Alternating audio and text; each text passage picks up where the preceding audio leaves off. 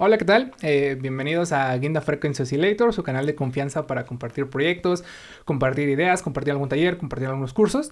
Este, este espacio está totalmente dedicado para ustedes. Hoy tenemos un invitado muy especial, eh, Silviana Aguirre de la, el, del Club de Patinaje Spins. Son una, una escuela este, avalada por la eh, Federación Mexicana de Patines sobre Ruedas y también por la CONADE, ¿no? Sí. Bueno, primero nos gustaría como empezar un poquito a, hablar sobre la instructora, a hablar sobre Viviana Aguirre. Eh, tú comienzas a patinar desde los 4 o 5 años aproximadamente, ¿no? Sí, estaba muy bebé. ¿Cómo fue que, que, que, decidiste o que empezaste a patinar? ¿O ¿Por qué? ¿Cuál fue la razón? Sí, pues mi mamá eh, tenía unos patines ahí en la casa, así como súper feos, así horribles, horribles. y este, así en las cosas botadas, ¿no? De la casa. Y un día yo estaba ahí como en la casa y le dije, mamá, ¿qué es esto? Y los agarré, a mí se me hacía como muy raro ver un zapato con ruedas, ¿no? Y mi mamá me dijo, son patines, te voy a llevar al parque a que los pues los uses. Ajá. Y ya me acuerdo que me llevó al parque Naucali y ya me dijo, patina. y yo así de qué. Órale, va.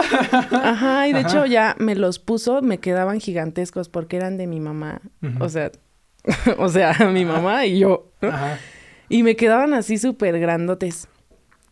Y ya me los puse y, y, me acuerdo que esa vez conté cuántas veces me caí. Creo que eran 80 o 90, ¿no? Y ya, mamá, me caí 90 veces, ¿no? Ya, sí, hija.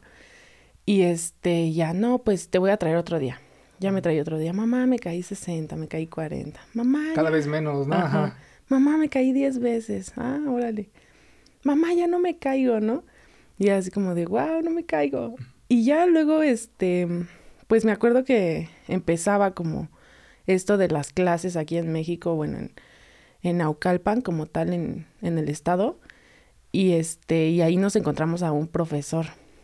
Y ya él, eh, pues le preguntábamos qué onda y ya me dieron clases y ya de ahí pues me quedé. ¿no? Ajá. Ah, me imagino que también empezaste, no sé, a lo mejor a ver competencias o a ver a los demás eh, integrantes de, del maestro, ¿no? A ver, digamos, las piruetas que hacían, los trabajos que hacían ellos, ¿no?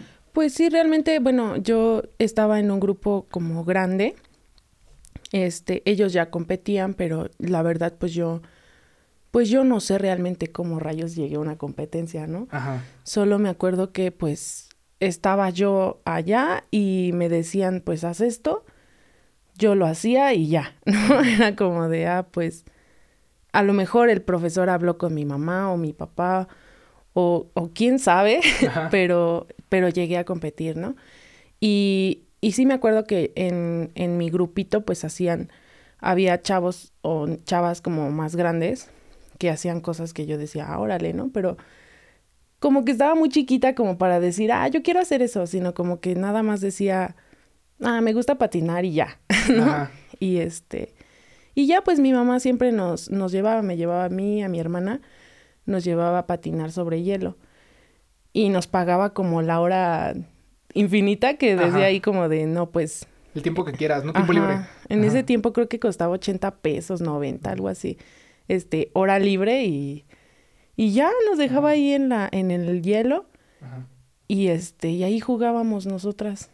Pero por horas hasta que... también, por ejemplo, el, patinaje sobre hielo, eh, digamos, me imagino que eran pocas las pistas de hielo que había en ese entonces, ¿no? Sí, bueno, en ese entonces nosotros solo, solamente íbamos a la pista de lo más verdes, Ice Dome creo se llama. Y ya, o sea, yo no conocía otra pista, apenas bueno, por Cuautitlán Izcalli había alguna en, un Fun Central. Ah, un Fun ajá. Ajá. Y ya, o sea, realmente yo no sabía que en Santa Fe había una, que en San Jerónimo había una, que, que en Interlomas, o sea, creo que, es más, creo que ni siquiera existían, pero en ese tiempo, pues sí íbamos ahí a la de Lomas Verdes y ya patinábamos en las rueditas y ya, era como, como un juego. Ajá. Sí, nunca lo tomaste como competencia y ya después, ¿cómo fue el integrarte a la competencia. ¿Recuerdas tu primera competencia en la que participaste? no, o sea, no, o sea, Me acuerdo una hace 10.000 años en San Luis Potosí cuando pasaban los dinosaurios por ahí. Otra en, creo que era en, ay, ¿cómo se llama acá? Cuernavaca, Morelos. Ahí era duela. Realmente no sé dónde es. O sea, si tú me preguntas ahorita dónde está esa pista, no sé. Pero me acuerdo que tenía como unas gradotas y eh, estaba dentro de un hotel así súper gigantesco con alberca y todo y era pues duela. Realmente no era como una pista de patinaje, era pues una cancha de fútbol, no, de básquetbol. Eran como dos pegadas y pura duela. Y ya esos son como mis recuerdos de más antes. O en la Benito Juárez, ya existía esa delegación. ahí este, ahí llegó a haber una competencia cuando era muy chiquita. Pero realmente así, pues no. No había, ni los espacios ni tampoco la gente como que siguiera al deporte, ¿no? Sí, no, incluso, eh, bueno, en, ese tiempo pues era todavía menos gente la que lo practicaba que ahorita. Eh, ahorita ya, ya hay más gente practicando el deporte, pero seguimos sin pistas. O sea, realmente en el Estado de México es una, una de las delegaciones más fuertes a nivel nacional que tiene, digamos, más, más gente, este, y no tiene una pista, ¿no? O sea, no hay un patinódromo como tal, no hay un espacio em, dedicado para hacer el, el, patinaje más que en Ciudad Deportiva y ya. Pero hablando de otros estados, por ejemplo, em, Puebla, que ni siquiera hay gente que patine ahí, hay un patinódromo ahí. Ajá. y dices, ¿cómo es posible que en el Estado de México, habiendo 200, 300 gentes, no les pongan un espacio adecuado para patinar, ¿no? Ajá, y eso, bueno, habla un poquito de lo mal que han tratado a, a este deporte. Y una vez ya, ya, creciste, fuiste aprendiendo, fuiste compitiendo, eh, ¿tienes alguna, como, algún ídolo que, que veas a lo mejor de la escena mexicana o de pues de otros países que te haya inspirado a seguir y a seguir este esforzándote? Pues bueno, de, de México como tal, Donovan Carrillo es como que lo veo y digo, wow, ¿no? wow. Y, y dices, es el patinador más top de México. O sea, creo que si le preguntas a cualquier patinador mexicano, te va a decir que Donovan Carrillo está, o sea, es increíble, ¿no? Em, y del mundo, em, pues la diosa Tanya Romano, que, wow, por ocho años no hubo nadie que le pudiera ganar a esa mujer, este, que tú la ves y dices, O sea, por ocho años se permaneció invicta, digamos, en las competencias y eso, En los mundiales, ajá. campeona del mundo por muchos años, ¿no? Este, y no hay nadie que le pudiera ganar hasta que se retiró. Ajá. Y bueno, de ahorita en la actualidad eh, Rebeca Tarlazzi es, es una mujer que dices, no manches, es, impresionante. Este, y dentro de los hombres está eh, Pau García, Guillermo, Guillermo, ay, se me fue su apellido, Guillermo González, creo. Em, este hombre, Luca Lucaroni, que los ves y dices, ¿qué hacen? ¿Qué hacen? ¿No? Este, pues la inspiración está desde ahí, ¿no? Y también em, no nada más voltear a ver como hacia, hacia el mundo, ¿no? Sino hacia lo que está aquí.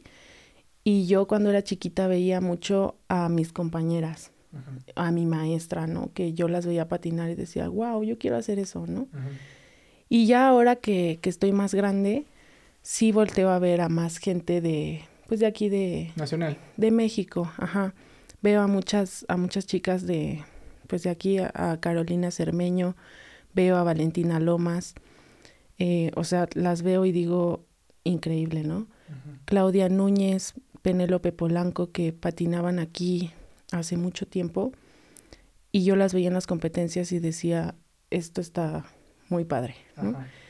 Y este, entonces sí, voltear a ver aquí es, es pues lo mejor que puedes hacer para tener un nivel y poder llegar más lejos, más lejos. También ahorita que estábamos mencionando lo de las pistas y eso, este, a lo mejor hasta ellos también eh, no tuvieron el lugar adecuado para pues practicar tal vez. Este, pero eso mismo que no tuvieron el lugar adecuado, como que les hizo generar más habilidades, ¿no? Me imagino en sentido de que, por ejemplo, no es lo mismo patinar pues en una pista bien hecha que en una pista pues más o menos. Entonces, ajá, o sea, como que te generas como que esa habilidad para no regarla ahí en una pista bonita, ¿no? Si ya lo pudiste hacer en una pista pues más o menos, en una pista pues más... Como este ese, como ese piquetito, ¿no? No, yo me acuerdo que cuando, cuando yo patinaba para, para sí, para competir, el, el parque Naucali donde yo empecé era, es un círculo y tú compites en un rectángulo gigante, ¿no? Y aparte en ese tiempo estaban como cambiándole el piso, no sé qué estaban haciéndole al, a la pista, pero tenía como hoyitos. Como cuando ponen el azulejo. ¿no? ¿no? ves que ponen el azulejo y hacen como unos como unos hoyos. El azulejo, ajá. Pues patinábamos arriba de eso. la verdad no sé cómo mi mamá nos llevaba eh, a eso o cómo el profesor se atrevía a darnos clase ahí, pero era muy divertido, ¿no? Como estar así, como en eso. O, o patinas en una cancha de básquetbol así súper chiquita y luego llegas a, a competir en duela y dices, oh, por Dios, ¿no? Ah, te sientes más libre, ¿no? Me imagino también. Se siente muy extraño, como como que no, la, la sensación de patinar en, en madera y patinar en, en, una lija o patinar en, en un cemento así súper pulidísimo, sí te destantea un poquito. Pero es algo que te motiva demasiado, ¿no? Y... Para seguir y para a lo mejor llegar a, pisar pues esos suelos, ¿no? Por así decirlo, de alguna manera, ¿no? Eh, de eso, ¿cuál sería, de toda tu experiencia al patinar, qué es lo que más te ha gustado, qué es lo que más has disfrutado de patin del patinaje? Pues los viajes, o sea, conocer eh, otros lugares, conocer otra gente. Em, realmente para mí, de, de, mi experiencia como patinadora, como atleta, em, era ir a los viajes y, y, ver qué hay allá afuera, ¿no? Porque a lo mejor tú en lo que entrenas y todo, dices, no, ya soy la super más guau, ¿no? y llegas a, la competencia y ves a fulanita de tal y te das cuenta que, no. eres la más guau. Entonces, eh, pues salir, conocer, ver, ver em, cosas que a lo mejor tú dices, solo lo veo en la tele. Verlo así enfrente de ti, dices, esto está increíble, quiero hablarle, ¿no? y este, conocer gente, ¿no? Y ya en la parte de ser como, bueno, de ser entrenadora, pues también la parte de los viajes, la parte de todo el aprendizaje que está por atrás, porque como patinadora no lo ves. Tú dices, no, pues llegan y me dan clase y está divertido, ¿no? Pero en la parte de atrás, pues eh, ya como, como profesor, pues es, es un mundo completamente diferente, ¿no? Lo de las certificaciones, los, las especialidades, em, buscar lugares, ver cómo hacer que toda tu clase sea dinámica, divertida y al mismo tiempo que aprendan. ¿Te das cuenta, por ejemplo, también algún, a lo mejor de alguna de las carencias o alguna de las este, bondades que tú has tenido como patinadora, ¿no? A lo mejor, digamos, hasta en la estética de los movimientos de tus alumnas o a lo mejor que eh, descubres una nueva manera de cómo a ti te hubiera gustado que te hubieran enseñado, ¿no? Sí, claro. Ajá. ¿Ya cuántos años llevas dando clases? Me, me habías comentado que habías empezado a los 17, ¿no? Sí, yo empecé a los 17 años, así cumpliditos. Yo yo cumplo años en noviembre, por si me quieres dar algo. no, cumplo años en noviembre, este, y yo empecé en diciembre. O sea, ya tenía un mes con 17 años, ¿no? Y ya me aventaron al ruedo. Y yo me acuerdo que no, no me veía para nada dando clases. O sea, jamás en mi vida, incluso me daba pena decir que yo patinaba. En serio.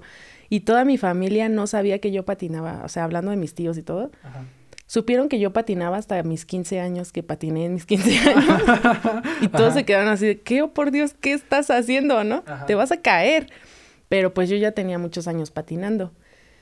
Entonces me acuerdo que en ese momento, pues, mi entrenadora de ese momento me dijo, oye, em, ayúdame a dar clase, ¿no? No hay quien, pues, quien, me, quien me ayude. Y yo, ah, pues sí. Y en ese momento pues teníamos varios problemas económicos y a mí se me hacía como de, se me hacía difícil ver cómo mis papás tenían que pagar mis entrenamientos, mis viajes, todo. Y este, y yo le digo, pues te ayudo a dar clase, pero no me cobres mi inscripción. Mis entrenamientos, ajá. O sea, no se los cobres a mis papás, yo te los pago con mi trabajo, ¿no? Y ya pues dijo, pues va, todo da, ¿no? y este bueno, yo te iba a dar más. y ya pues entré a las, a, a dar clase y, y, yo decía, ay no, o sea, veía a los niños y decía, ay, no me toques, no me ensucies, ¿no? Porque luego se caen y tienen las manos todas negras y, y tú, hazte para allá, ¿no? Pero, o sea, yo decía, no, no me gusta dar clase, no, esto no es para mí, ¿no? Pero me acuerdo que la primera vez que di clase, eh, una niñita así súper chiquitita, llega y me dice, gracias maestra, y me abrazó la pierna. Ajá. Y, y ese momento fue para mí como, ¡ay, no ven! y fue como que dije, no, o sea, me encanta. Ajá. y todavía no tenía cursos, no tenía certificaciones, no tenía nada, ¿no? O sea, era como el puro em, conocimiento empírico, realmente de yo te voy a enseñar lo que, pues yo sé, y porque yo pues así, ¿no? O sea, o a lo mejor las rutinas que estaba poniendo tu maestra, ¿no? Así como para irles ayudando. Ajá. Sí, ya después este dije, no, yo tengo que pues, o sea, no puedes dar clase así nada más, ¿no? Y ya empezamos a buscar empecé yo en ese momento a, buscar cursos, eh, a buscar especialidades, certificaciones, hasta que pues ya, ya tengo muchos, ¿no? Ajá. y, y pues está súper cool Em, poder enseñar algo que te apasiona a alguien y quedarte con ese con esa sensación de que a la otra persona le encanta el deporte porque tú se lo enseñaste, ¿no? Em, bueno, pues este es, es un mundo, ¿no? Completo de pues el de enseñar, el de pues el de estar ahí y el de transmitir algo que, que, te, encanta. gusta, ¿no? Ajá. Bueno, pues ya son algunos añitos de, que empezaste a, a, ser instructora. Ya me imagino que hasta, por ejemplo, tus alumnos ya se han convertido como en colegas, ¿no? En sentido de que, bueno, a lo mejor no están a tu nivel, pero pues sí ya han adquirido un buen nivel al sentido de ya verlo hasta como, pues, rivales, por así decirlo de alguna manera, ¿no? Pues ahorita, gracias a Dios, ah, no, no, ahorita, ahorita todavía no, no llegamos como a tener el mismo digamos, nivel de patinaje, que yo sueño con ese día en decir, ya me ganaste, ¿no? Y a veces por otro lado digo, oye, me está alcanzando. pero, pero sí hay, o sea, tenemos, tengo niñas que les enseñé desde cero, o sea, desde que no se paraban, ¿no? En serio, luego tengo ahí videos y les digo, les voy a enseñar sus evoluciones, ¿no? Porque yo siempre soy la fan número uno de todas, ¿no? Así como de, no, y tengo el video desde que saltan por primera vez hasta como van ahorita, ¿no? Y sí se siente como bien padre em, ver niñas que hacen cosas que yo digo, wow, yo jamás pude hacer eso. O a esa edad, ¿no? Tal vez. O sea, hay un elemento que se llama abanico, que como que cruzas la pierna mientras vas avanzando y te, y te agachas, ¿no? Casi tu cara en el piso. Ajá. Ese a mí, a mí me daba muchísimo miedo y jamás lo pude hacer, ¿no? Y ahorita casi todas las niñas que compiten lo hacen, ¿no? Y es como que digo, wow, o sea, digo, ah, no manches, qué increíble, qué increíble. Y sí me da, me da mucho orgullo y siempre les digo, después de cada entrenamiento, siempre les digo, hoy subieron un escalón más al éxito. Y ya dicen, ay, sí, maestra, ¿eso qué? ¿No?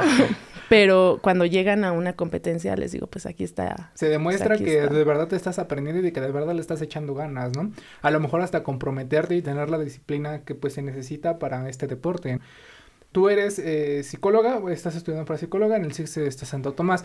Ahorita, por ejemplo, ¿cómo verías que has sido también, me imagino que ha habido cambios en la manera de enseñar o que has notado una perspectiva distinta tal vez en el momento de, que, incluso les da como un boost a tu manera pues de dar clases, ¿no?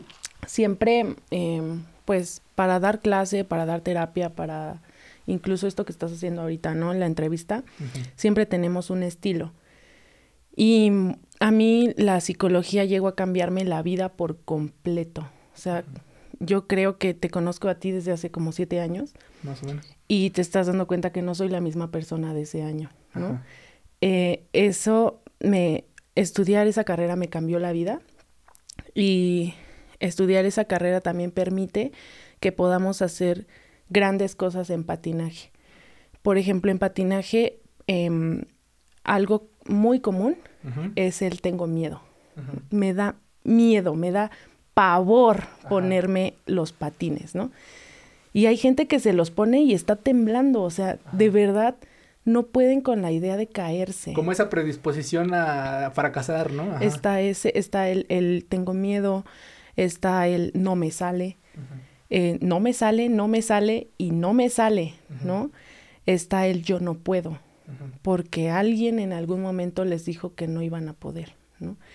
Em, están los nervios a la hora de competir, está el, el ya soy el más acá y y realmente no le voy a echar más ganas porque ya soy el más wow. O sea, está todo eso y esta carrera te permite saber qué hacer con cada tipo de persona, ¿no? O sea, por ejemplo, em, no sé, alguien, un niño, ¿no? Que tiene mucho miedo de caerse. Ah, pues vente, vamos a jugar a caernos. Y ya se da cuenta que del piso, pues no, hay nada más para abajo, ¿no? El que te dice, no me sale, no me sale, pues le dices, aún no te sale, ¿no? ok, aún no, ya, es diferente, el no me sale al aún no me sale. O el que te dice yo no puedo, pues puedes decirle, a ver, ¿ya lo hiciste 100 veces? Se quedan, ¿qué? ¿Por qué, no? Cuando, cuando lo hagas 100 veces, te prometo, te juro, que te va a salir. ¿Cuántas llevas? No, pues dos. Ah, pues ¿cuántas te faltan? 98, ¿no? Órale. Y ya, y así van. También me imagino, bueno, por ejemplo, no sé, a lo mejor ya en categorías más grandes, hasta los mismos este, competidores eh, deberían de tener como algún apoyo psicológico también para las competencias o eso, en sentido de que a lo mejor pues sí puede existir a lo mejor una bastante competitividad o algún estrés eh, para a lo mejor alguna competencia, ¿no? Que les salga bien la rutina, algo por el estilo. Claro, eh, en eso va mucho de la, psicología deportiva. O sea, cuando ya llegas a una, a, un, a una competencia o a un deporte de alto rendimiento o de pues, abajo como pre-alto rendimiento, eh, sí necesitas un equipo multidisciplinario que esté ahí, ¿no? A lo mejor, a lo mejor aquí en México no existe como esa cultura y ese presupuesto eh, para decir te pago el nutriólogo, te pago el gimnasio, te pago el jazz, te pago el ballet, te pago el patinaje, te pago el psicólogo, ¿no? Y entonces te dicen, pues tú maestro, a ver cómo le haces si tú eres todólogo, ¿no? Em, y entonces esta parte eh, de la psicología ha ayudado demasiado la parte de la psicología del deporte es precisamente eso, trabajar con los miedos, trabajar con las trabas y dar lo máximo mentalmente para que el elemento te pueda salir. En, psicología del deporte vemos a un atleta como el 80% mental y el 20% físico. Porque incluso puede haber un atleta que digas, wow, como, no sé, algunos ídolos de los que acabábamos de hablar, ¿no? Pero, eh, pero que diga, es que entro a la pista y, soy otra persona, ¿no? O sea, tengo todo lo físico para poderlo hacer, pero mi cabeza me dice que no. Mi cabeza me dice que, que tengo miedo, que, que, estoy frustrado, que esto jamás me va a salir, que qué pena, ¿no? Entonces todo eso se puede trabajar a partir de ahí. De, la psicología y pues estar como pues, al constante, a la par del mismo eh, deportista, ¿no? Tú, por ejemplo, ahorita que hablaste de, pues, de a lo mejor otra personalidad o otra eh, mente al entrar en el, en la pista, este, ¿tú cómo te sientes, digamos, hay como dos Vivianas en sentido de la Viviana competidora o la Viviana maestra o la Viviana pues o sea, iniciante como a lo mejor cuando vas a alguna competencia como que te transformas a otra personalidad o algo así, ¿no? Sí, antes antes sabía mucho eso como cuando empezaba con mis primeras competencias me temblaban las piernas, así literal, o sea, no sabes, para mí era horrible entrar a competir. A lo mejor no en las primeras, porque estaba muy chiquita, Pero ya cuando empecé como más grandecita, ya me daba mucha pena, me daba Como ver lo que realmente significaba, ¿no? Ajá. Sí, me daba, me daba como, sí, como pena, ¿no? Que la gente me viera. Y ya, pues, trabajando los nervios y todo, em, pues ahorita ya, ya no. Digamos que ya ahorita ya entro a disfrutarlo. O sea, ya los nervios ya no existen. Ya entro y, y haz de cuenta que no hay nadie. No, yo, yo no veo ni escucho a nadie que no sea la canción. Como si patinaras para ti, por decirlo, decirlo de alguna manera, ¿no? Ajá. En general, ¿cómo crees que, eh, digamos, se viva siendo competidora de, de, patinaje, de patinaje artístico? ¿O cómo es usualmente como la competitividad, la forma de pensar? Tal vez este hasta como en sentido de tener rivalidades entre el mismo equipo, sentir rivalidades con pues con los equipos de otros estados, de otras escuelas. ¿Cómo es que se eh, vive, digamos, esa parte del deporte? El patinaje artístico es un deporte que tiene muchos muchos rivales a la hora de competir em, en, un, en un evento. Ajá. Pero bueno, dentro de, del deporte como tal, ya al formar eh, mi escuela, Spins, em, yo lo veo como una hermandad, Como que es un deporte, es una pasión que nos une a todos. Y sí me vas a, te, voy a odiar mientras estamos compitiendo, ¿no? Porque yo quiero ganar. Pero fuera de eso, eh, independientemente de si ganan o no, es este amor a las ruedas el que nos une y el que nos hace que todos seamos pues un, una, una familia sobre ruedas. Y en eso, eso se ha tratado de transmitir a, pues ahora sí que a, todas nuestras alumnas en, en Club Spins, que mm, nadie es, es tu enemigo, o sea, si ves a alguien patinando, pues es tu amigo también, ¿no? Porque esa persona tiene el mismo mérito por patinar que tú, ¿no? Em, y entrenar en, en grupo es, es, lo mejor que puedes hacer. O sea, sí es un deporte solitario donde compites, digamos, individual, pero entrenas en grupo y eso es, eso es lo más bonito. De hecho, tú me comentabas hace rato que existe como una filosofía dentro de su club, ¿no? Sí, dentro de nuestra escuela em, nosotros nos enfocamos en enseñar algo más que patinar. No solamente te voy a enseñar a controlar las ruedas y no caerte, sino a respetar, a, ser puntual, a, pues a ser autodidacta, enseñar valores lejos de enseñar patinaje, ¿no? Y siento que eso es, un, es lo más noble que puede enseñar este deporte y cualquier otro, ¿no? Mm, que, sepas em, hacer amigos, porque pues eso no te lo da nada, ¿no?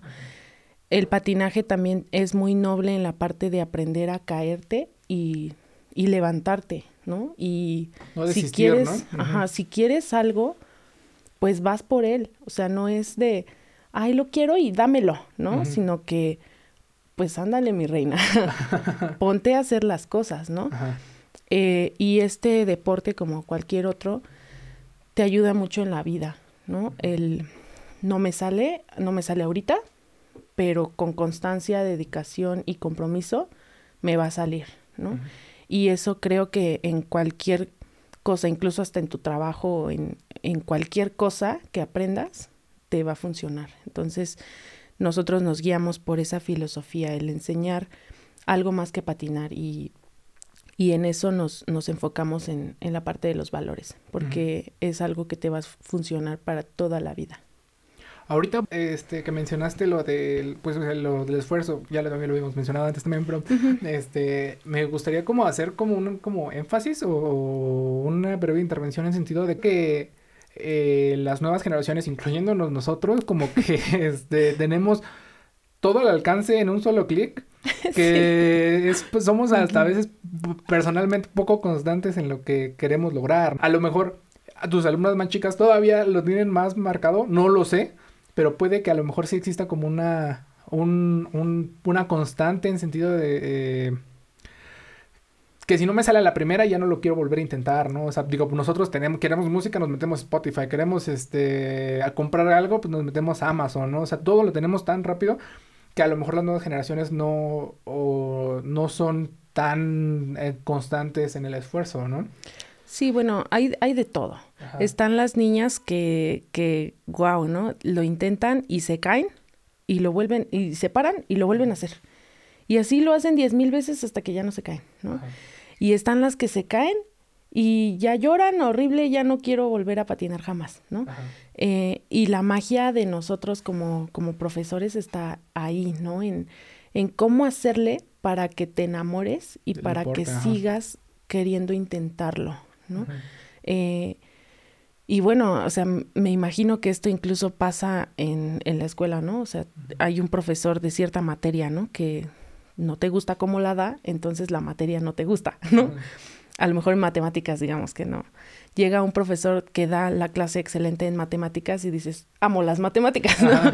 Eh, entonces ahí está la magia. Y sí, em, este deporte es mucho de repetir, mucho de, de estar ahí día, noche, día, noche y haciendo lo mismo, ¿no? Que a veces es como, ¡ay, otra vez! ¿no? Medio frustrante, me imagino, por ahí, ¿no? Ajá. Pues mm, no, tan, no tanto frustrante, sino más bien como, pues puede llegar a caer en lo repetitivo, ¿no? Porque sí, sí tienes que estar como practicando mucho. Y hay, hay niñas que no, pues no les gusta, ¿no? Que dicen, ay, no, ya, eh, a lo mejor esto no es para mí, ¿no? Me gusta más hacer esto y, y ya, ¿no? Aquí estoy bien. Y y hay otras que son más aferradas, ¿no? Que yo quiero estar ahí, quiero estar ahí, quiero estar ahí, y les sale, ¿no? A fuerzas. Entonces, eh, siento que ya tiene más que ver con, con los objetivos de cada quien y esto de que sí quiero como todo rápido, puede ser eh, que lo podamos separar, ¿no? A lo mejor hay cosas que sí son muy rápidas, como cuando agarras tu computadora y prendes el internet y dices, ay, esta cosa, ¿por qué? Me decepcionas, ¿no? Em, y hay otras cosas como la vida, como crecer, que, que, no se pueden adelantar, ¿no? que, que sí tienen un proceso y entonces en eso está, en eso está lo bonito, en, en ir creciendo, en ir viendo que puedes ir logrando cada vez más cosas. Ya un poquito más adentrándonos a las clases, ¿Cómo, ¿cómo, es que son las clases en su club de patinaje? Ustedes manejan el patinaje artístico, que es un rubro de los tantos patinajes que existen, pero, ajá, ¿cómo, cómo es que ustedes desarrollan las clases? ¿Cómo son las clases? Nuestras clases son, ahí tenemos muchísimos niveles y muchísimos em, grupos, dependiendo de los objetivos que tenga cada persona que nos busca. Em, por ejemplo, ¿no? Tenemos lo, el grupo de, de, iniciación, o sea, los que, los, los bambis, ¿no? Los que se abren de pies, no se saben parar. Tenemos, eh, pues, los principiantes, eh, los intermedios, los avanzados, los competitivos, ¿no? Y ahí entra como en las horas que, que va a entrenar cada uno. A lo mejor un, este, un chiquito que no sabe patinar nada, no lo vas a poner a entrenar tres horas diarias, ¿no? y ya alguien que ya quiere competir, pues ya le pones tres horas, este, cinco o seis días a la semana, ¿no? A lo mejor una clase particular por ahí. Eh, y bueno, todos nuestros grupos desde que empiezan nos interesa mucho el acondicionamiento físico, la preparación física y algo que se llama el off skate que, que, son los ejercicios de patinaje, pero sin patines. Nosotros le, le, ponemos mucho énfasis a esa parte. Primero para prevenir una, una lesión que puede pasar, porque es un deporte pues muy riesgoso. Para prevenir una lesión y también para tener una técnica adecuada. Entonces le damos muy mucho énfasis a esa, a esa parte del off skate, de la preparación física, el acondicionamiento y otra, otra parte de la, del horario de la clase se, se distribuye en patinaje como tal. Ver bases desde que pues empiezas, ver bases, eh, ver posiciones y los saltos y los giros. Todo eso nos enfocamos. Y pues ahí vamos jugando, ¿no? Con el, eh, solo quiero aprender a patinar, yo quiero competir, yo aquí más o menos, este, yo vengo para divertirme. Entonces, entre todo eso tenemos varios grupos.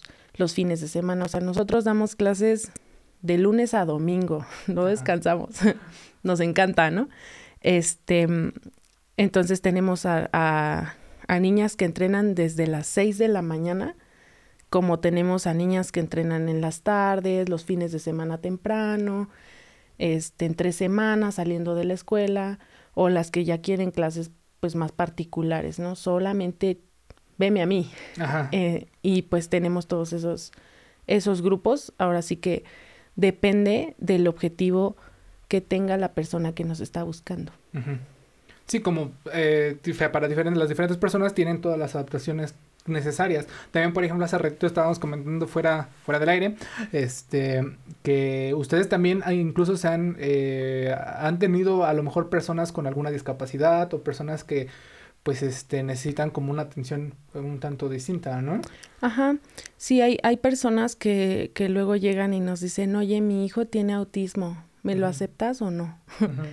y tú así como, bueno, pues ¿por qué no? ¿No? O sea, yo quién soy para decirte que no. eh, tenemos también adultos que nos dicen, oye, yo puedo porque soy adulto o aceptas puros niños, ¿no? Y, y, tú dices, o sea, yo, yo quién soy para decirte que puedes o no patinar, ¿no? Entonces tenemos sobre eso muchísimos grupos y no hay, no existe ese, mm, esa posible discriminación de decir tú no porque tú no sirves, ¿no? Sino que, o sea, nosotros no somos nadie para decirle a alguien qué hacer y qué no hacer, sino que eh, todos los, todos aquí estamos, bueno, todos los que formamos parte de SPINS, eh, este, tenemos muy claro que podemos aceptar a quien sea, ¿no? Y, y quien sea puede patinar. Que a lo mejor sí les va a presentar también un reto para ustedes en algunas ocasiones, pero que de todas maneras están como preparados y, sobre todo porque están avalados por una una este una institución que los califica como eh, digamos instructores, ¿no? ¿Cómo es que uno obtiene como esa certificación? Pues sí, para, para enseñar. En la CONADE está como el, el sistema de certificación de entrenadores deportivos, que es el CICET. Em, pues ahí tiene muchos niveles, ¿no? Los primeros son el tronco común, o sea, los que todos preparador físico o entrenador físico debe tener. Y ya después están las especialidades en patinaje artístico. Em, bueno, pues estudias, ¿no? Estudias primero lo que es la preparación física como tal en general, el tronco común, y después te vas especializando en, en lo que quieras de patinaje. Eh, nosotros estamos especializados en el, en el patinaje libre, que es em, saltar, dar vueltas en el aire y caer, ¿no? O tener el patín pegado al piso y dar vueltas como licuadora. Em, también en las, las, posiciones que se llaman eh, deslizables o figuras, que van así avanzando y suben el pie hasta arriba de la cabeza, ¿no? O sea, todo eso. Em, y bueno, te, te, preparas así y buscas los cursos. Hay, hay muchos cursos, ¿no? Que da la, la FEMEPAR. Eh, los llegan a dar ahí en el CENART o los llegan a dar en pues en diferentes estados, ¿no? De la República o incluso en, pues fuera, ¿no? Hay, hay muchos cursos internacionales y hay cursos nacionales. Entonces, pues también es muy importante los primeros auxilios. Todos nosotros sabemos primeros auxilios, ¿no? O sea, si se cae, si hay una fractura, qué hacer, qué no hacer. eh, por ejemplo, si se cae alguien y se rompe la muñeca, no puedes agarrarlo y decirle, ay, párate a ver, vamos a ver cómo está. No, no, puedes hacer eso. O sea, realmente lo que se necesita en cualquier lesión es, uno, no muevas a la persona, no lo muevas, ¿no? Em, ya si es una fractura, pues el menor movimiento posible. ¿Por qué? Porque eso puede em, fracturar más a la persona, ¿no? Este, también, em, pues cuando se llegan a convulsionar o algo así, nosotros tenemos que estar preparados sobre eso. Ahorita con esto del COVID también estamos preparados para saber qué hacer, ¿no? En caso de que llegue alguien con COVID, eh, pues, pues qué hacer, ¿no? Y también pues seguir un cierto protocolo, porque pues el estar frente a un grupo tienes, tienes una responsabilidad muy grande. Y más cuando son niños eh, o, niñas. O sea, no, no puedes simplemente pues enseñar así nada más, ¿no? Tienes que, tienes que saber pues de muchas cosas. Y sobre eso pues va, volvemos a nuestra filosofía, ¿no? Eh, nosotros, bueno, la psicología también ha ayudado mucho en esta parte que los niños cuando son chiquitos son unas esponjas y tú al estar enfrente de ellos eres un ejemplo. No puedes enseñarles a decir groserías. no, no, puedes enseñarles a, a, odiar a la persona que se metió a la pista, ¿no? Eh, no puedes enseñarles pues cosas que, que van en contra de, ¿no? O sea, que, que no van. Entonces, sobre eso también va una preparación buena por parte de nosotros, ¿no? Y este, y, y, hasta el momento, pues lo hemos hecho bastante bien. Eh, tenemos niñas, hijas de, de neurólogos, de, de, doctores, o sea, de gente que, que le sabe a lo del COVID, que le sabe a lo de las lesiones, y, y hemos tenido muy buenos comentarios, ¿no? Y y bueno, pues sí, la preparación em, eh, académica, todos somos licenciados. Creo que nada lo tenemos seguro en esta vida y si en algún momento ya no existe el parque porque nos fuimos a un semáforo rojo y está cerrado, tenemos nuestras licenciaturas, ¿no? Y sabemos cómo salir adelante. Eh, también estamos preparados por la CONADE, por la FEMEPAR, estamos avalados sobre eso va el ser mm, profesionales en todo momento y saber que pues trabajas con, con personitas, ¿no? Y, y eso tiene una responsabilidad muy grande. Por ejemplo, ahorita que mencionaste lo del COVID, ustedes han, de hecho, han implementado como otras formas de enseñanza, eh, digamos, hasta desde clases de Zoom, ¿no? Me parece. Sí, sí, sí. Bueno, cuando empezó todo esto, eh, pues no puedes frenar el avance deportivo de un atleta cuando ya compite a nivel nacional, ¿no? No le puedes decir, pues ya no entrenes un año, porque, pues porque hay COVID, ¿no? Este, entonces, pues nos vimos por Zoom, cada quien, la verdad, un saludo a los papás, porque hacían un trabajo titánico, o sea, en mover toda la sala y dejarles un cuarto solito a, a las niñas y ponerles el internet, la cámara y, y, todo es como que dices, wow, ¿no? Es un gran esfuerzo, ¿no? De parte de los papás también. Este, hacíamos eso, ¿no? Implementamos las clases en línea, nos veíamos eh, dos o tres veces a la semana por, por Zoom. Que trabajábamos mucho la preparación física, la flexibilidad y, y lo que es el off skate. Y ya después cuando entramos, pues las clases cambian mucho.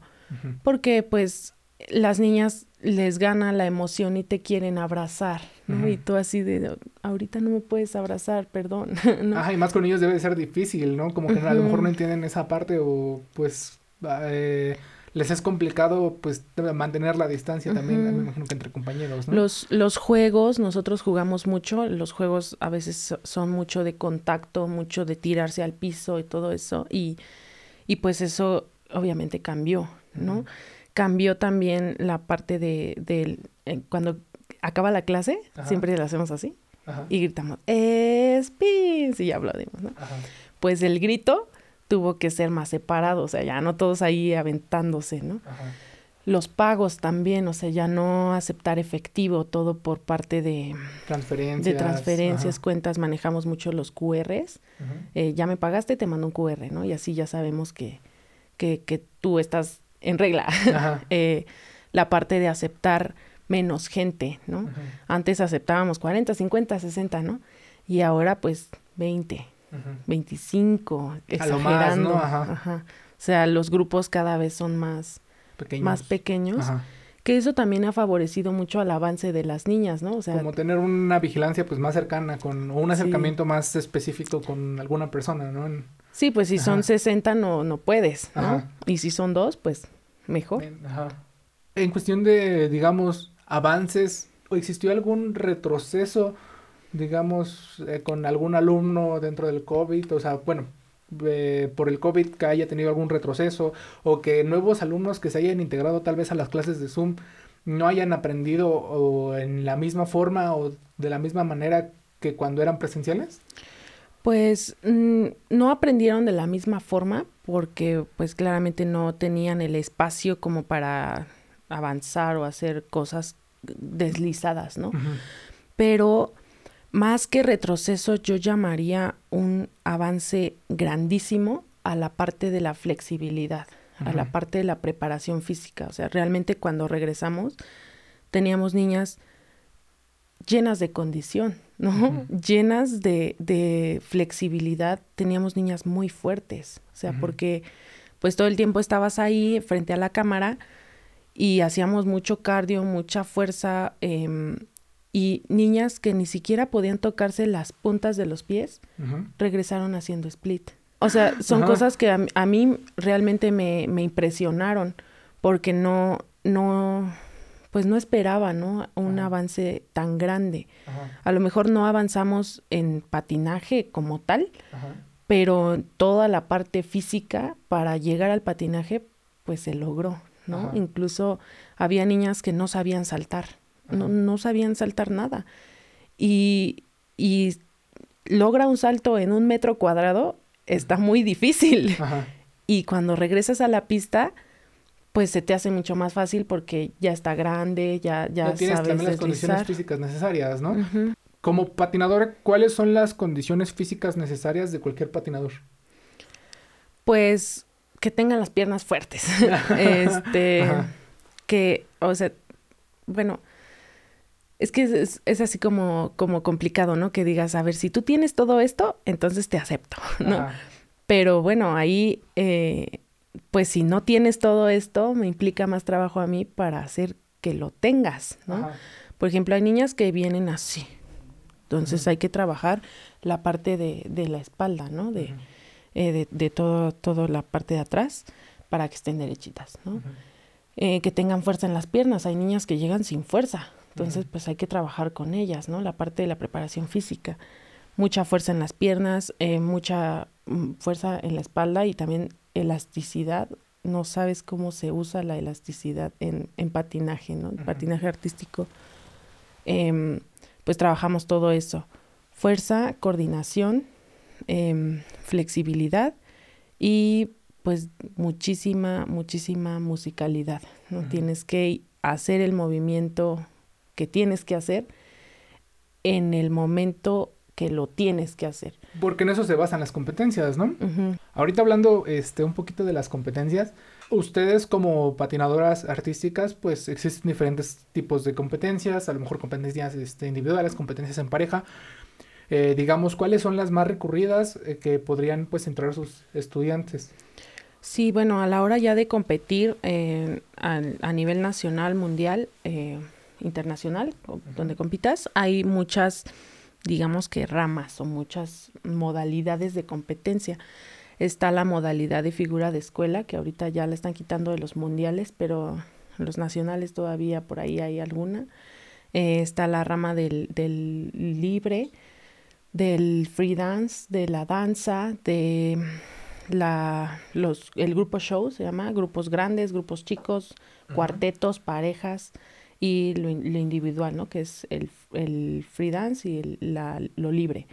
Eh, están todas esas ramas, ¿no? Entonces ya cuando tú llegas a competir, pues tú, tú ves cuál te gusta más, en cuál puedes dar una, pues así, una mejor, em, una mejor participación, en cuál disfrutas más y pues puedes estar en cualquiera de, en cualquiera de esas. Ajá. A lo mejor en la que tienes más aptitudes, ¿no? En sentido de que en, dentro de tus mismas estudiantes a lo mejor alguna tiene más habilidades para un tipo de, de este, competencia que otro tipo de competencia, ¿no? Así, muy, muy, muy general, ¿cuál sería la forma de evaluación en una competencia? ¿Cómo, cómo se evalúa una, quién gana, quién pierde? Mira, hay, hay, hay, dos sistemas de juzgamiento. Ahorita el, el que ya cambió, el, bueno, anteriormente estaba el sistema White, que era por victorias, ¿no? Eh, un juez siempre va a ver eh, te dan dos, dos valoraciones, la valoración técnica y la valoración artística. En lo técnico venía qué tanto, qué tan bien hacías un elemento. Y la parte artística, qué tan guau se ve tu rutina, tu rutina ¿no? ¿Qué, tanto feeling le metes, ¿no? Qué tanto das con el beat de la canción. Eh, y por ejemplo, había niñas que en la parte técnica, pues a lo mejor tienes pues muy poco, ¿no? Pero vas sonriendo, te vas deshaciendo, vas así súper guau, vas sonriendo y todo. Y pues en la parte artística, pues te vas para arriba, ¿no? O hay al revés. ¿no? Me imagino. O, hay al revés, que quien va con una súper técnica que dices, wow, pero va con la cara como de funeral, ¿no? Así. Entonces dices, a ver ahí cómo está, ¿no? Entonces, en, en, ese sistema White eh, y en, en, el, en el Rollart, que es el, el, el, otro sistema de juzgamiento, pues se ve más o menos eso, ¿no? En el, en el anterior se veía eso, la parte técnica y la parte artística, ¿no? Que, que tanto empatabas las dos ahí. Y en el sistema Rollart ya es, ya es otra cosa, te revisan el performance, los skating skills, eh, y otros dos, dos elementos, ¿no? Son cuatro, cuatro, te, cuatro elementos y cada, cada uno tiene pues su puntaje, ¿no? Te revisan que, que vayas con la música, que patines bien, que hagas el elemento em, pues digamos que correcto, pero también em, este, digamos que este sistema dice que es que premia, ¿no? Pero al mismo tiempo como que no premia tanto, porque si te sale un elemento bien como debe de ser, pues te ponen cero, ¿no? De que está bien. Pero si lo haces con una super velocidad y saltas grandísimo, así súper alto y, y, aparte le datinas al beat, pues te dan un más dos, un más tres, ¿no? Pero si te caes, menos uno, menos dos, menos tres, ¿no? Y ahí va como, como, como el juzgamiento. Pero en, en, en todo, así en muy, muy general, lo que revisan es la parte técnica, que patines, que hagas las cosas em, de, de, cierta manera técnicamente bien y también que vayas con la música, que se vea bonito, ¿no? O sea... Estético, ¿no? Como... Ajá, es, es, es, un... El patinaje artístico es, pues, pues es arte, ¿no? Como lo dice, o sea, su nombre lo dice, tiene que parecer que no vas en patines, que estás bailando sin patines, ¿no? Entonces te califican eso, que, que lo hagas, que, que, técnicamente esté bien, pero que también se vea bonito, que se vea que, que, hay, que hay un performance, que hay algo ahí que estás haciendo, ¿no? Este, yo siempre les digo como que, como que entras en el personaje y actúas. También ahorita me comentabas que, bueno, el patinaje sobre ruedas no es un deporte olímpico, sin embargo, se están tomando pues consideraciones nuevas, a lo mejor a la forma de evaluar eh, las exposiciones este, o las presentaciones para que sea un deporte olímpico, ¿no? el patin bueno, en, el patinaje sobre ruedas tiene muchísimas gamas, ¿no? Las, las patinetas, los que, el, el slalom que hacen como sus acrobacias en, en los conitos chiquititos. Está el roller dance, el roller derby, están muchas cosas y dentro de eso está el patinaje artístico. Eh, y el patinaje, bueno, el, skateboarding ya es olímpico, ¿no? Y el patinaje artístico aún no. Entonces, se, se, trata de que este nuevo sistema de juzgamiento del rollart, del que te comentaba anteriormente, que ya tiene más, em, pues más, más preciso qué es lo que tienes que hacer y cómo lo tienes que hacer, con ese sistema se busca que, que, el patinaje artístico pueda llegar a ser pues algo olímpico, ¿no? Y sobre eso pues se, se viene un cambio a toda la tecnificación y a todo lo que veíamos antes, ¿no? A la manera de enseñar también, ¿no? Claro, porque no es lo mismo enseñar con, con el sistema pasado a enseñar con el sistema Rollart, que es un poco más parecido al, al hielo, ¿no? A lo que haces ahí y sí, la técnica cambia muchísimo, o sea, no es como decirle, bueno, a ver, te vas a aventar un, un axel, ¿no? Que es un, es un salto de, en, en ruedas, ¿no? O en, bueno, en patinaje artístico. Te vas a aventar este salto, ¿no? Y ya, pum, se lo avienta, ¿no? Pero ahora te lo vas a aventar con las manos arriba, ¿no? Y ahí dices, ¿qué? ¿No? Entonces, esto de ahora lo vas a hacer con las manos arriba, eso te da, te da más puntos, ¿no? Y, y viene también a partir de, pues, de que se vea más bonito, de que tenga más dificultad, de que, de que se acerque más a, a lo que pudiera ser un deporte olímpico. En tu experiencia, ¿cómo sería la comparación entre el patinaje sobre hielo y el patinaje sobre ruedas? Sí, no, claro que no. El patinaje sobre hielo tiene muchas cosas increíbles, ¿no? Sobre eso viene la, la velocidad. O sea, no hay, no hay, no hay un piso que te frene. No, tienes más, no, no hay fricción, ¿no? No hay, no hay algo que te, que te limite, ¿no? Eh, y, y la, el secreto para lograr un un salto, pues es la velocidad, la fuerza y la velocidad. Y, y, en hielo, pues te ayuda muchísimo eso. En ruedas, pues no, ¿no?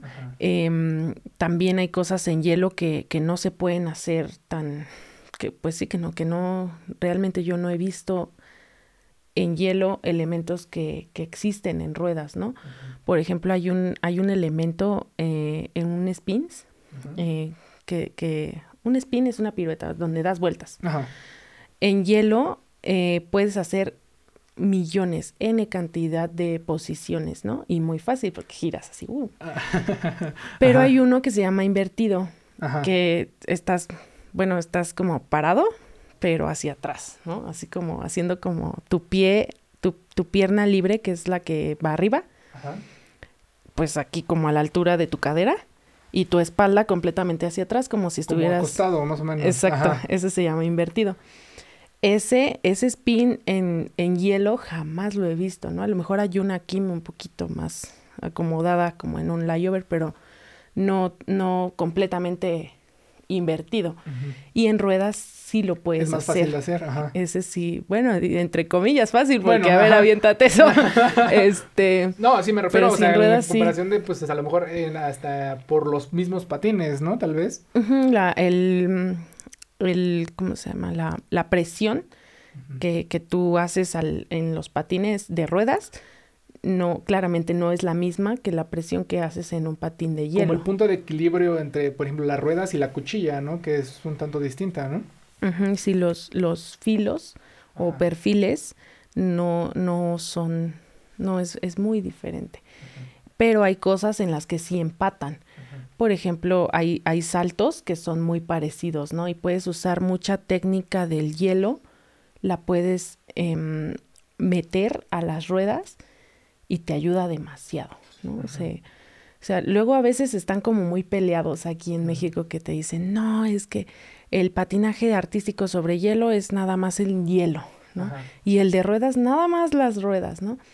Pero ya cuando te metes y, y te das cuenta que, que puedes usar muchísimas cosas del hielo a las ruedas, pues se te abre la mente y, y, logras cosas bastante... Como complementarlo, ¿no? Darle un complemento a lo mejor entre hielo y, ruedas o, como tú dices, este, a lo mejor hasta al revés, o sea, de las ruedas al hielo y que los mismos en hielo a lo mejor implementen una que otra cosa de lo que se aprendieron en ruedas, ¿no? Tú tuviste la oportunidad de pues practicar en los dos, ¿no?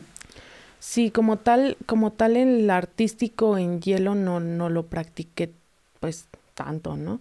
Pero bueno, dentro del de nuestro equipo de trabajo de entrenadores, tenemos, em, eh, bueno, el entrenador Marco Lara, saludos Marco, este, eh, él, él, ya logró un, un, nivel bastante alto en hielo, ¿no? y, y, complementar nuestras dos técnicas eh, ha sido bastante enriquecedor, ¿no? Que luego él me dice, no, pues es que vamos a hacerle así, así, así, porque pues así se ve en hielo, ¿no? Yo le digo, a ver, ¿cómo crees, no? En ruedas es así. Y, y pues nos, nos hemos ido como complementando y si te das cuenta que, que logras muchas cosas teniendo ambas técnicas. Porque sí, sí hay cosas donde dices, no, no es posible eh, hacer esto en, aquí y acá, ¿no? Pero hay otras donde se complementan bastante bien.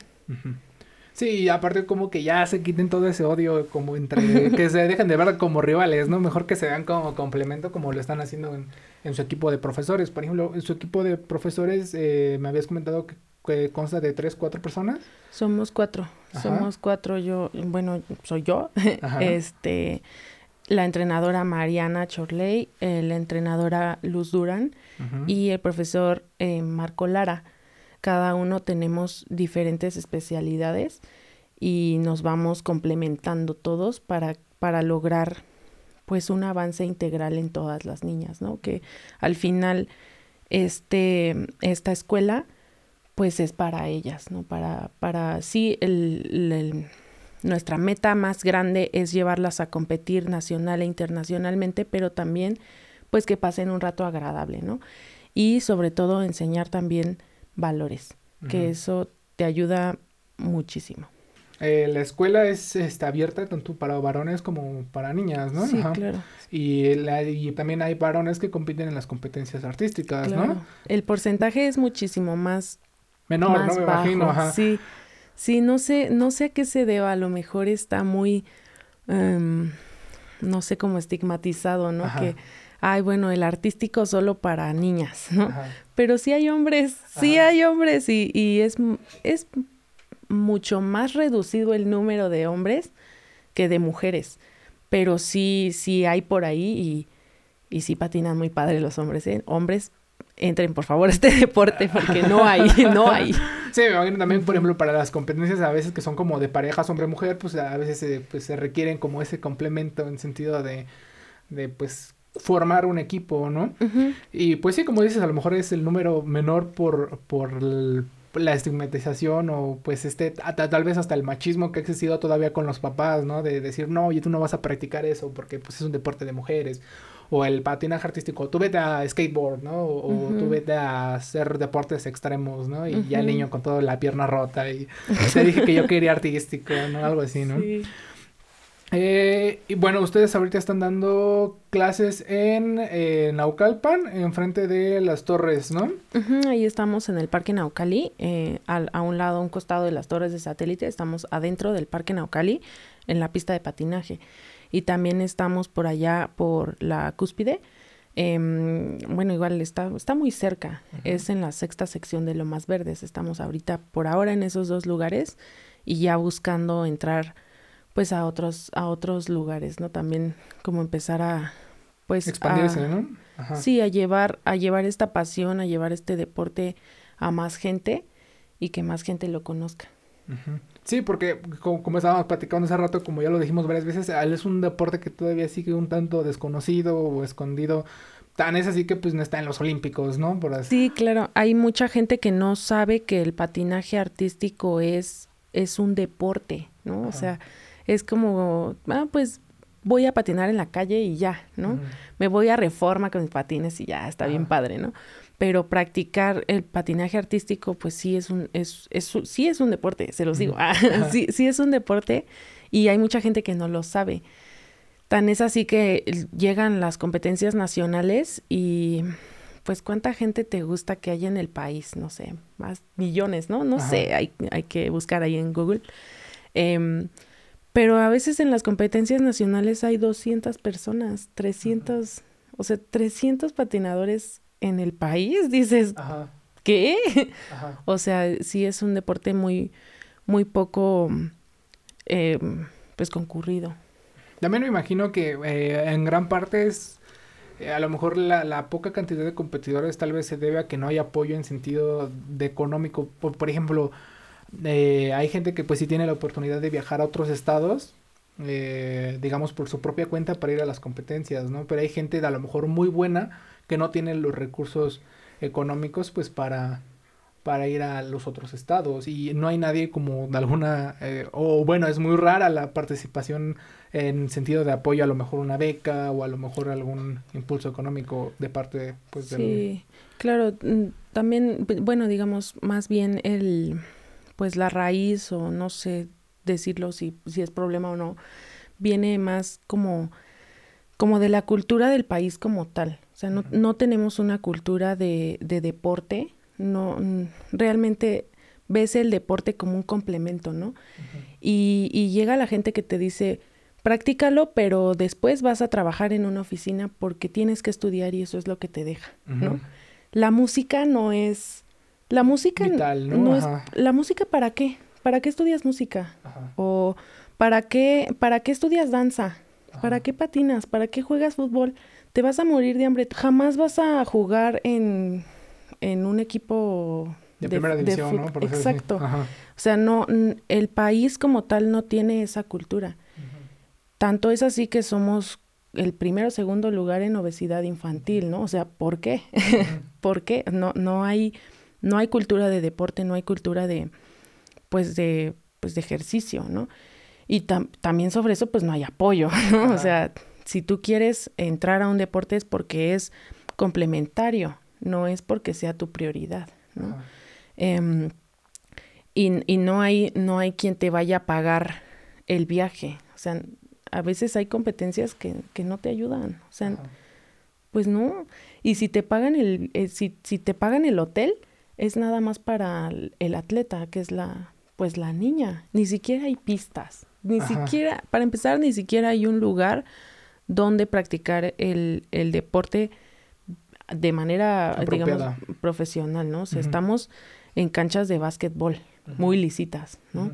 Y si hay una pista de patinaje, es una cosa así redondita, chiquitita, pero a la hora de irte a una competencia, eh, patinas en, en un rectángulo gigantesco, ¿no? O sea, como que no, para empezar.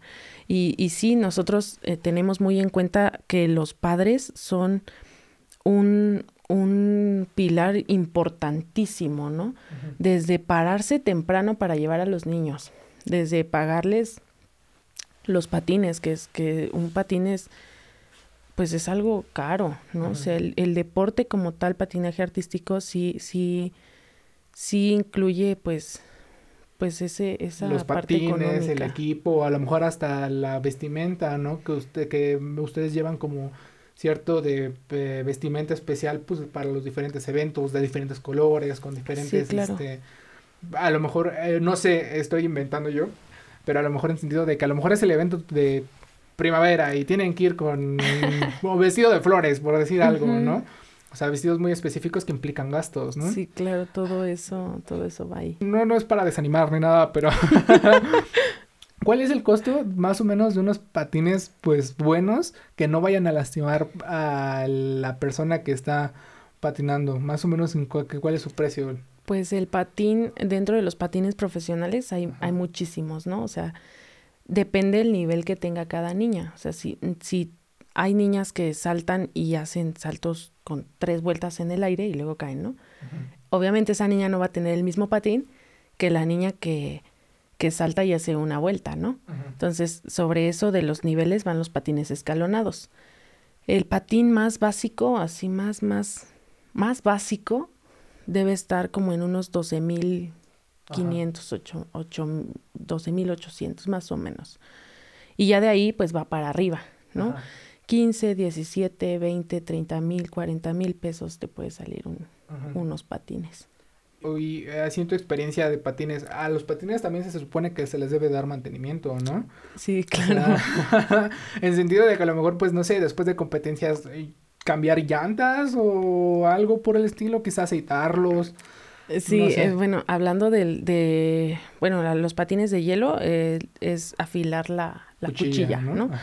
A los patines de ruedas, pues sí es, es tener una limpieza, pues son tus pies y el pie suda, ¿no? Entonces, y, y, está muy cerrado, muy oscuro, ahí se puede generar un hongo. Entonces, primero, la parte de la limpieza la bota, ¿no?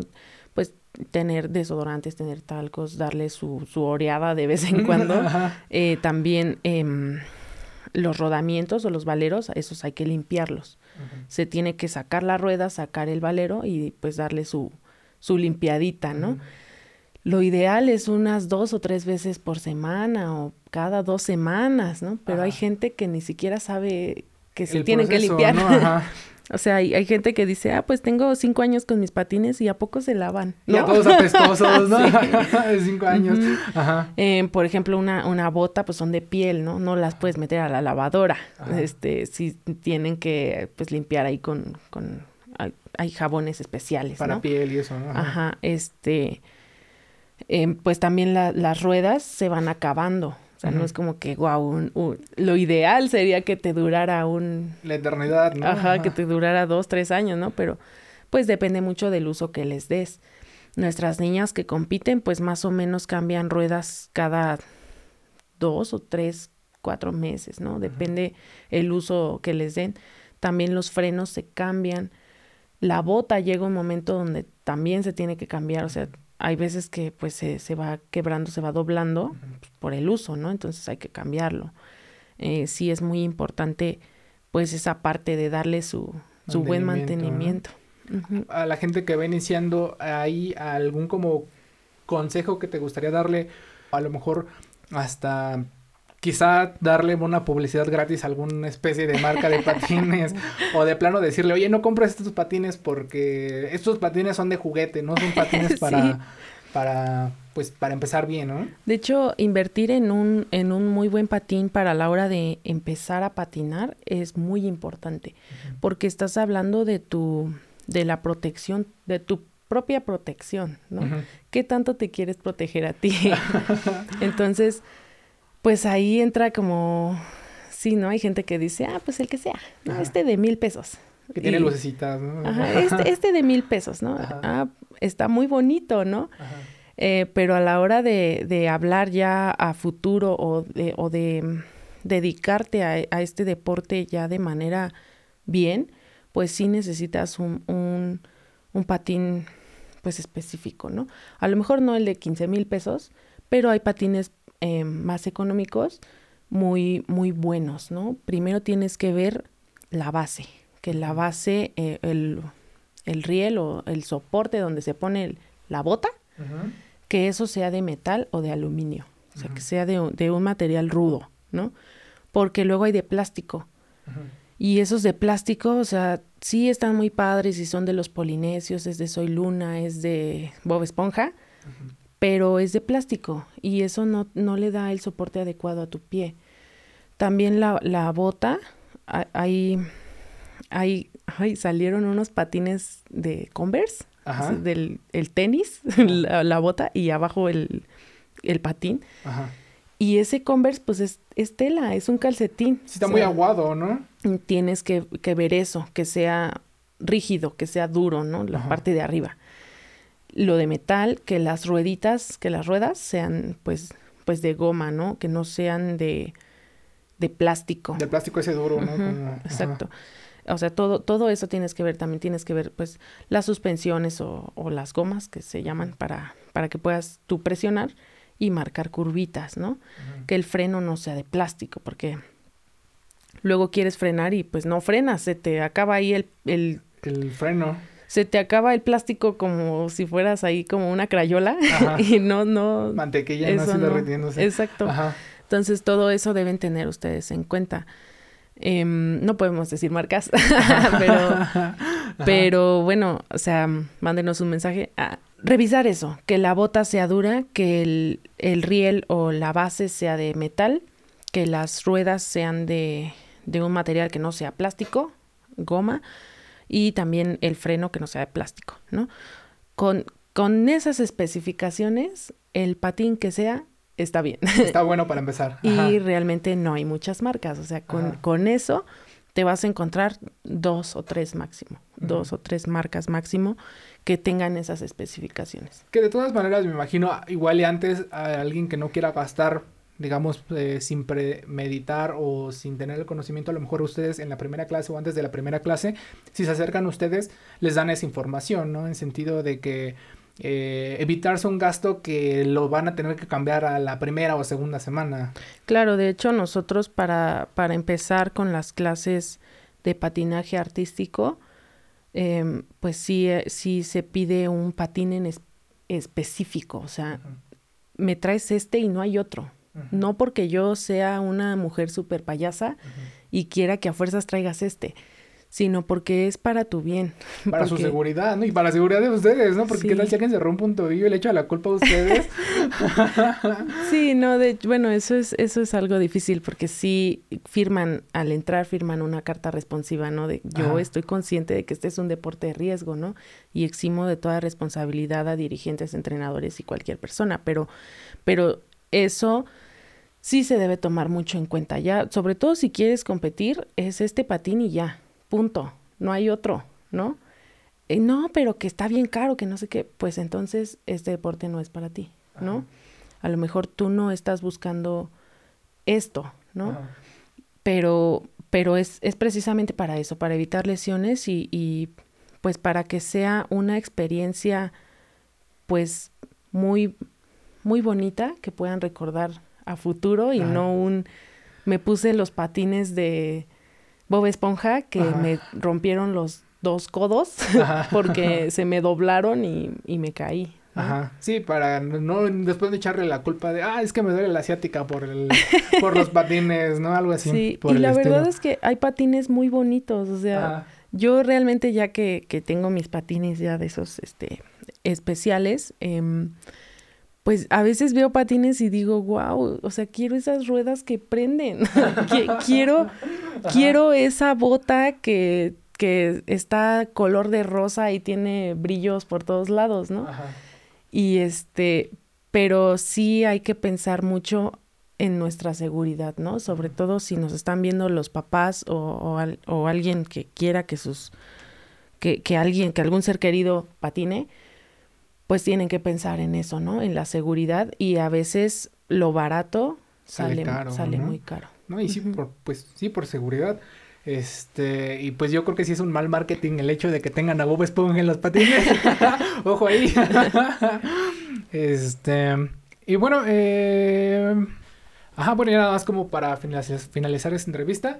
Eh, ustedes, eh, Club Patinaje Artístico Spins, eh, ¿Dónde los podemos encontrar? Están en Facebook, están en Instagram y me parece que están en TikTok, ¿no? Sí, en TikTok, eh, arroba spins.club. Ahí nos encuentran. TikTok, Instagram, Facebook y estamos en WhatsApp. Nos pueden contactar al 55 41 36 18 58 o al 55 40 14 41 11 a cualquiera de esos dos eh, teléfonos o por nuestras redes sociales Facebook, Instagram, TikTok arroba spins.club. Ok, entonces de todas maneras yo les dejo las redes sociales de, de ellas ahí por, por eh, la página. Eh, la invitación está para cualquier niño mayor de ¿Tres, cuatro de cuatro años? De cuatro años hasta la muerte. sí, entonces, este, cualquier persona que quiera integrarse eh, como alumno, ahí les voy a dejar los contactos. Una vez, nuevamente, gracias. No, al contrario, gracias a ti. Es un, es un gusto estar aquí hablando del patinaje. Otra vez, a la gente que quiera pues participar, que tiene aquí su lugar, en sentido de que, eh, por ejemplo, ustedes, si ustedes tienen un proyecto, tienen algún curso, tienen algún taller, este, no duden también en mandarme mensaje. Podemos este, acordar alguna, algún capítulo, alguna cita. Y como a los invitados este, de Guinda Frequency Oscillator se les otorga su su playera del canal. Eh. bueno, síganos, eh, compartan la página, sigan a Club Spins. Y bueno, creo que otra vez muchas gracias. Y eso sería todo por nuestra parte. Gracias, bye.